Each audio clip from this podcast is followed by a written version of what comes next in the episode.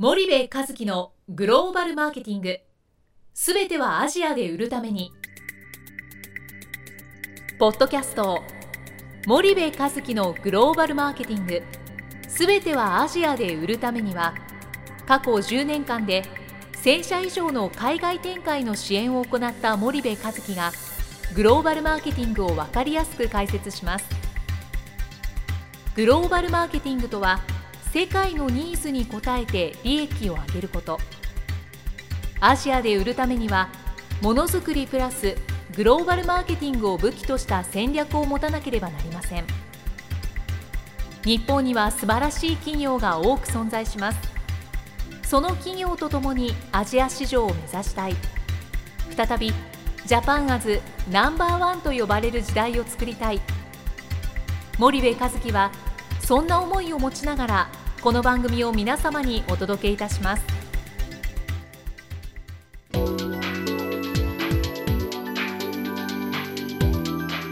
こんにちはナビゲーターの東忠夫です。こんにちは森部和樹です。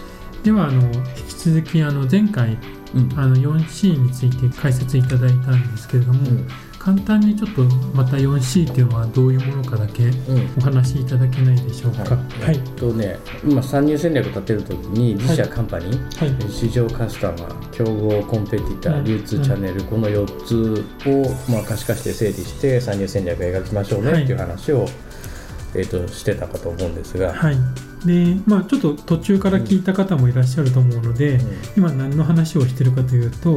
まあ、システムエンジニアの王さんという方から、まあ、日本でうん。新規事業をうん。の事業計画を立てたいですと。うん。うんでエンジニアの4名のうん。チームを、まあ、作ってうん。ビジネスプランの書き方からうん。取り組み出していますというようなで具体的に、うん。まあ、どういったことをやっていったらいいでしょうかみたいなご質問をいただいたので、今ちょっとこういったことにお答えしているということになるんですけれども、まあ、前回市場をどう見たらいいのか、でそして競合をどうやってや、まあ、分析していったらいいのかっていうところをお話しいただいたと思うんですけれども、次にじゃあ具体的にどういったことを見ていかなきゃいけないですかね。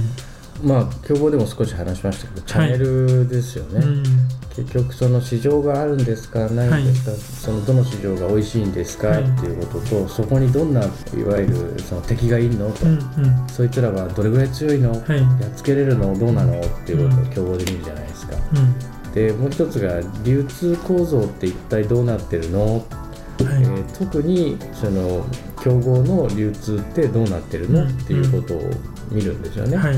でもしかしたらこの流通っていうのは競合の中に入れてもいいのかもしれないですけど、うん。外に出した方がいいぐらい重要なので、うん。外に出してるんですようん。ね、うん。で結局その物を売るのって流通じゃないですか、はい。でこれ直販をやるケースもあれば、代理店を使うケースもある、なわけなので、うん。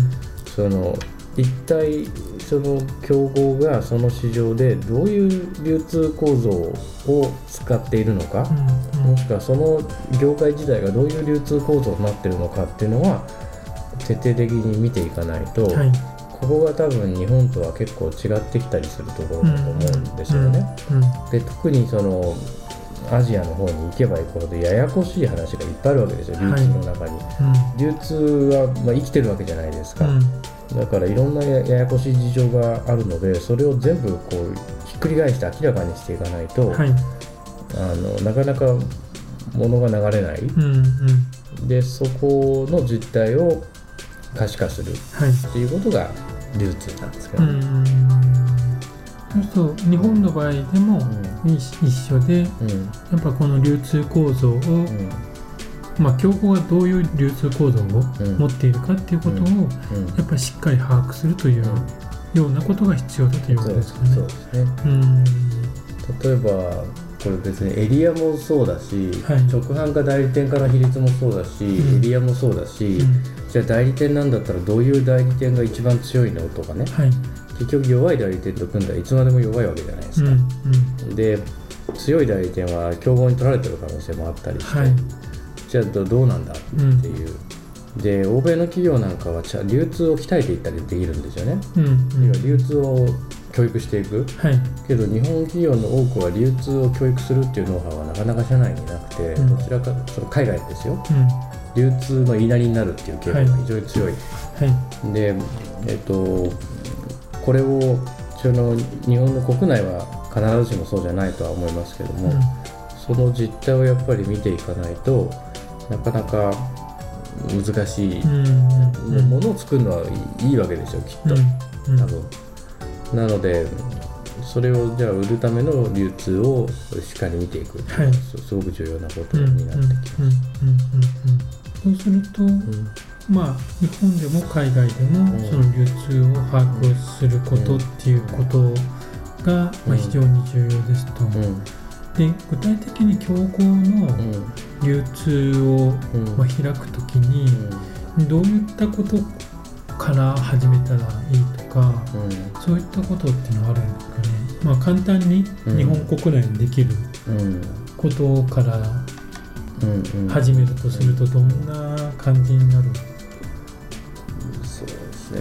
本国内の話、うん、日本国内で流通開いたこと僕ないので正直ちょっと適切な多分答えが出せないと思うんですけどね、海外だとその流通プレイヤーのリストを作って、うんはい。そこにヒアリングをしていくみたいなことやるんですよね、で情報をとにかく取る。うんうん。でその中でこう分析をしていくっていう話なんですけど、はい正直この話を聞いて明日から素人がいきなりやってできるかっていうと、うん。僕はそうは思わないので、こういうことのできるコンサルタントを使って学ぶっていうことをやらないと、うん。時間ばっか経つわけですよ、うん。だってやったことないわけで、うん。それを初めてやろうとして。はい。でそんなところに時間を食ってるぐらいだったら、あの時間をお金で買った方が早いので、はいそこは一つあのあるのかなと。うん。でじゃあそうは言ってもどうやるのっていうとこだと思うんですけど、はいはい。あのまずプレイヤーを出すっていうこれ別に日本でも海外でも変わらないと思うんですよね、主要プレイヤーのリストをまず作るってはい。いうことだと思うんですよ、はでその人たちに話を聞くっていうことが、いうん。あの全てだと思うんで、はいそこから始めていくといろんなことが分かっていくっていう話じゃないですかね。うん。でそれがいろんなことが分かればなんとなくうん。ざっくりでもうん。競合が何をやってるかっていうのはうん。聞かないよりは聞いた方が分かるっていう話なんですよね。あとその有識者って言われる、はい。その業界のことを調べまくってる大学教授っていうのが必ずどの国もいるんですよね。はい。で私は必ずそういう先生に教えていただくうんうん。あのことは必ず入れますよね。はいはいはその有識者がどう見てるのか専門家がどう見てるのかっていう。のは、そうですね。い。うん。でそれは日本でもその業界を例えば研究している専門家とか、まあ大学のうん、うん、教授の方とかっていうところに聞くだけでも全然、そうですね。教える方って変わってくると思いますね。うん。で意外にその専門家の先生教授の方々っていい方多いのではい、ちゃんとしたお手紙なりレターを出せばですね、うん。忙しいから会いませんとは絶対言わないので、うんうん。あの全然会ってくださるので、はい、うんそれはあのやられた方がいいと思いますよね。うんうんうんなるほど。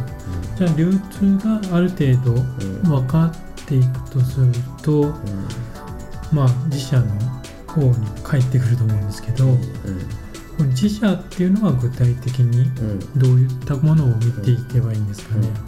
自社はね、えっと、スウォット分析やるのが一番はいだと思うんですよね。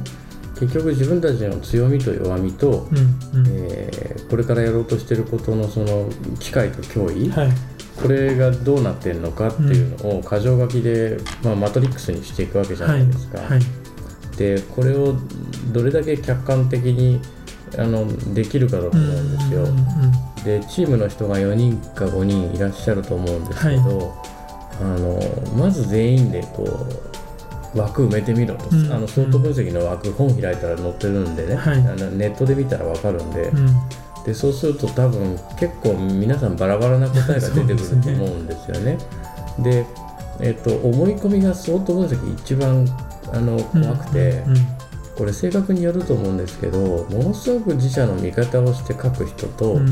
なんだろう客観視できる人って結,、構分かれててでできればやっぱここも外部に一旦見てもらうっていうことはすごい重要だと思うんですけど多分バラバラになるんですよ。そうですね。でこれが4人5人が全員同じ答えになったって言ったらめちゃめちゃ素晴らしい会社だと。思う、うん。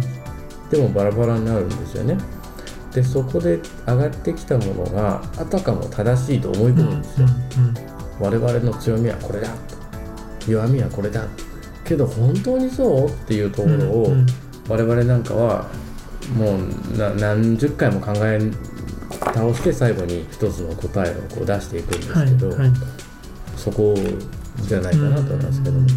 じゃあこれは多分4名のチームって書いてあるんで4人がうんうん別々にうん。例えばソート分析をししてみると、うん。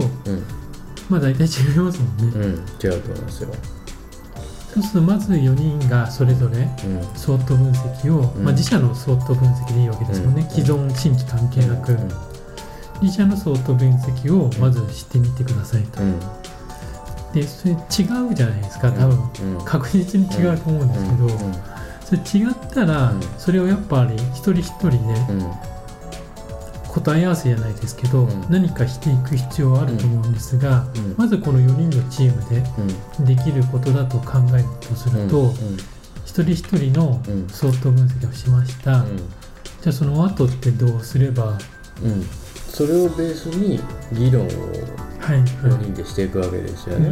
で最終的な結論に至るはい。わけなんですけど、はいその4人で出した結論が本当にそうかっていうことを本当にこう突き詰めていくっはいていうことを深い次元でやっていくうん。必要があるんですよね。うん本当にそうなのかうん。で逆に言うとシステムエンジニアのはい。4人だとすると、はい。技術肌の4人って書いてますよね。技術肌の4人だとすると,、えー、と営業肌の人に聞いてみるっていうのはすごく重要で、うん。でなんなら部長はい。それから社長。いや社長、うん。役員うん。こういう人たちに別に自分たちが自分たちの会社の新規事業を立ち上げる中でね、うん。スウォット分析に悩んでる、うん。うん。社長5分時間くれ。うん。うん一部上場企業だったらあの大変あの非現実的かもしれないですけどね、はい。そうでなければうん「おーし分かった」って言わない社長なんていないはずなんで,、そうですね。でその社長なり取締役なりとにかく高いそのランキングのオフィサー、はい。役職者にはい。その見てもらう、うん。見てもらうっていうか彼らに一回書いてみてもらう、うん。でそこをやっぱりやる必要がすごくあると思いますね。なるほどなるほど、うんちょっとじゃああの今日はお時間来てしまったので、ん。引き続きまた次回、はい、あのやりたいと思います、はい。堀部さんありがとうございまはい、ありした、がとうございました。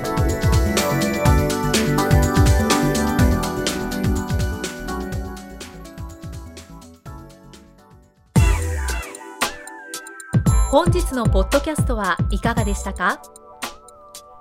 番組では森部和樹への質問をお待ちしておりますご質問は podcast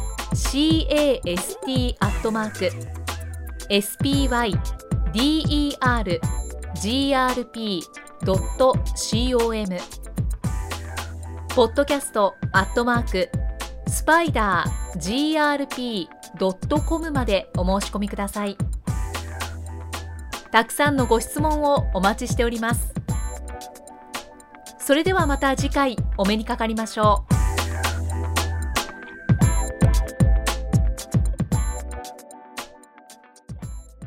森部和樹のグローバルマーケティングこの番組はスパイダーグループの提供によりお送りしました。